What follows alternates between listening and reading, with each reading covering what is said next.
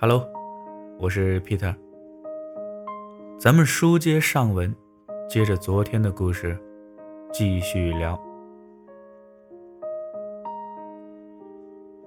后来，他因为成绩好，被保送出国留学啊。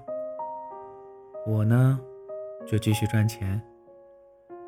他说，等毕业后拿了绿卡，就接我过去，我们结婚。所以这么多年，我并不是一个人呢，我是有男朋友的。我没接他的话，从他的眼神和状态里，我知道事情没那么简单。事情的结局很明显，那个男人不要他了。我问他，把你甩了，是吧？他没说话，只是点点头。后来又说：“他没甩我吧？可能只是学业忙啊，他没时间给我写信罢了。不信你看。”他起身去抽屉里拿出一箱子的信，如数家珍般的说：“这封是他英语得了 A 加时给我写的。”这是他寝室同学过生日时写给我的，还有这封，是他生病了，说想我，给我写的。每封信的内容，他都记得。如果没猜错，他应该看了很多次了。他边说边哭，最后抱着一箱子的信嚎啕大哭。我就站在他旁边。没有说话，没有安慰。过了半个小时，他坐在地上，抬头看我，问我：“你说，他会不会不要我了？他还会不会回来了？”我说：“我不知道。如果他爱你，就不会把你扔在这不管。”可他说了会娶我的呀，婚纱我都选好了。有些话我知道我不能问，也不能说。他多久没联系你了？一年了。他呆呆的说，让人看了特别心疼。我蹲下来拍着他的头，告诉他。如果你真的放不下，就去找他吧。他点点头说会的，随后站起身，慢慢的说：“对不起。”我知道他的对不起是什么意思，我也明白，任谁也不会从他心里把那个男人赶走，即便是那个男人对不起他。对他而言，他的全部信仰都在那个人身上了。爱情真美好，可也真不美好啊！隔了一个星期，他告诉我说打算出国去找他。我知道他肯定会去，只是差了一个人给他鼓励罢了。恰好我就是那个人。我告诉他一路小心，希望此行顺利。因为当时在开会，我就没接电话。只给他发了一条短信。我希望你这是最后一次为了爱情卑微自己。他只回了一句话：“我爱他，就不卑微啊。”我竟然哑口无言。苏瑜大概走了十多天，对于我来说。只是少了一个可以吃饭的地方。虽然时常会想念他，日子过得倒也相安无事。一天晚上半夜十二点多，电话响了，是素雨打来的。我找不到家了，我找不到家了。素雨吗？你别着急，慢慢说。你现在在哪儿啊？我去接你。我在机场。可是我找不到家了，我飞快地穿起衣服，拿好钥匙，飞奔下楼，打车直奔机场。到了北京机场门口，就看他一个人站在那里，孤零零的，和那个晚上一样。不由得又心疼起来。我走过去，把他揽在怀里，告诉他到家了。他一直哭，一直哭。一直说着找不到家了。我说有家，我带你回家。回家的路上，他靠在我的肩膀上睡着了。几天没见，他瘦了不少。不用说，事情的结果应该很糟。到家之后，他只是呆呆地坐在那里，不说话，也不喝水。我也不好再说什么，把水烧好。切了点水果，就悄悄地把门带上了。出门的时候，我留了个心眼儿，把门加了个纸条，没上锁。后半夜的时候，我听见屋子里有动静，我起身去看，苏瑜竟然倒在了地上。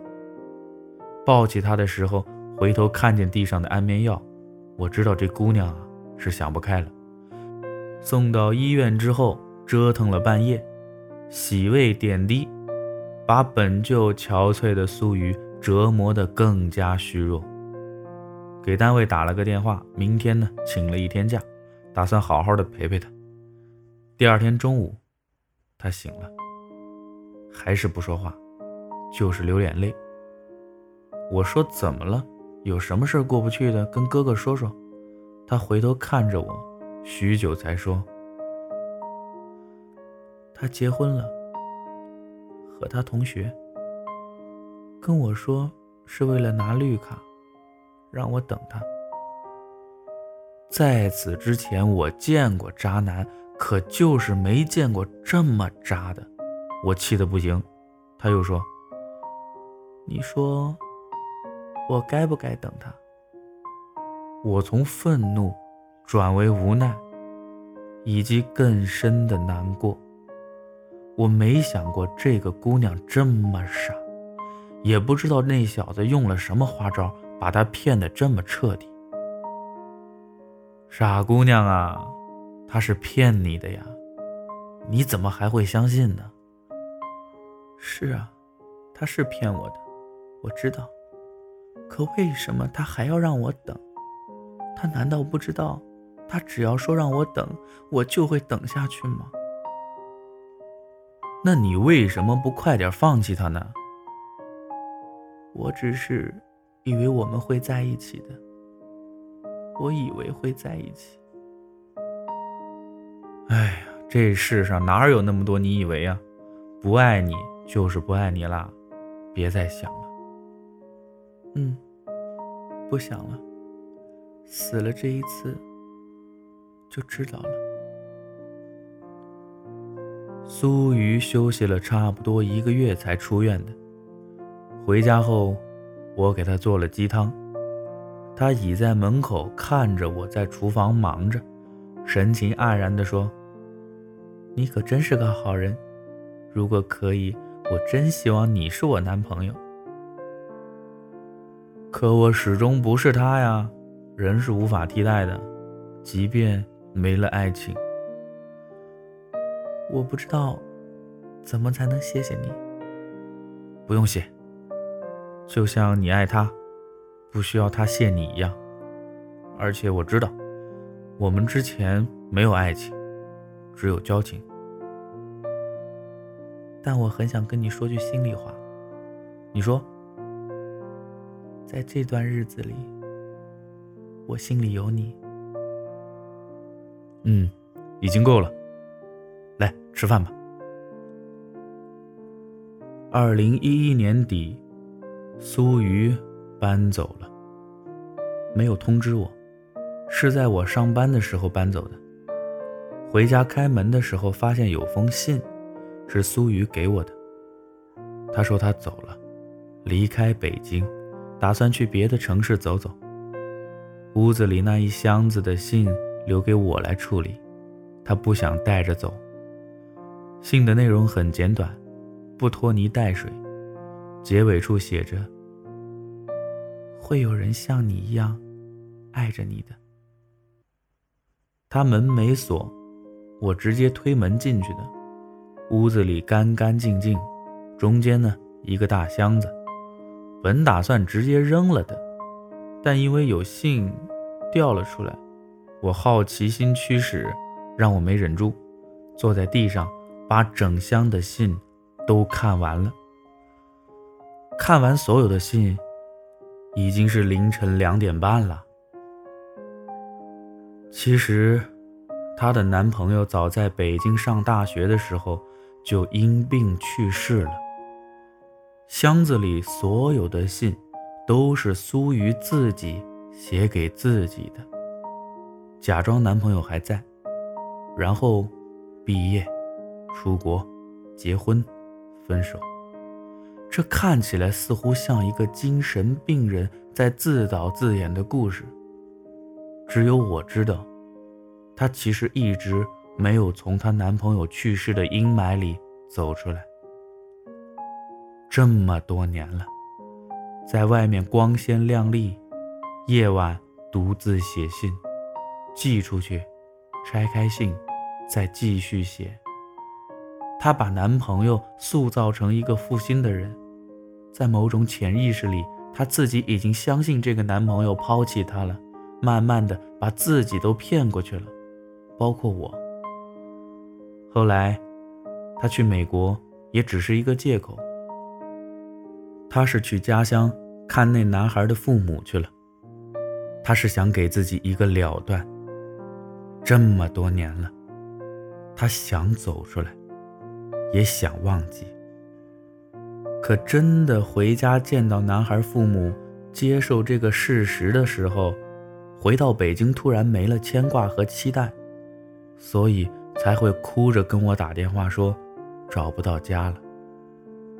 其实，在他心里，那天在机场，她才接受自己男朋友真的去世了。苏瑜爱得太深沉，以至于迷失了自己。但也证明，她的爱是真的，至少对那个男孩来说，他已经可以安心的走了。苏瑜。也该开始一段新的生活了。二零一四年底，苏瑜给我打电话，说在丽江开了个酒吧，让我放假的时候过去玩。从电话里能听得出来，他应该忘记了那段日子了，至少不像认识我的时候那个苏姑娘了。人们都说爱情越来越少，其实是相信爱情的人越来越少了。就像开头说的，我是一个不相信爱情的人了，但还好有阿苏姑娘，她让我相信，爱情在他那儿永远在。我在阳台抽了根烟，在朋友圈发了一句话：这么多年，难为你了，苏姑娘。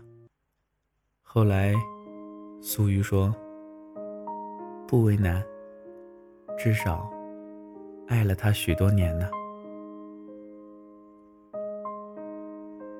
那么这个故事呢，就说完了。回复“阿苏”这两个字，给你看这篇故事的下半段文字版。咱们明天再见。